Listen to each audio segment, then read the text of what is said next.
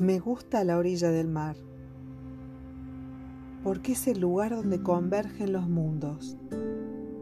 Es el ecotono, la transición. Me gusta porque está al borde del borde, al límite de lo que hay y no hay. Es marginal.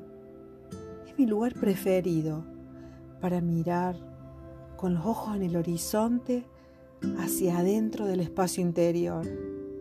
Esa quietud, surcada por murmullos de viento, gaviotas y oleaje, increpar el alma y decidir en silencio los próximos pasos para repensar la senda si hace falta y emprender la vuelta al mundo de acá.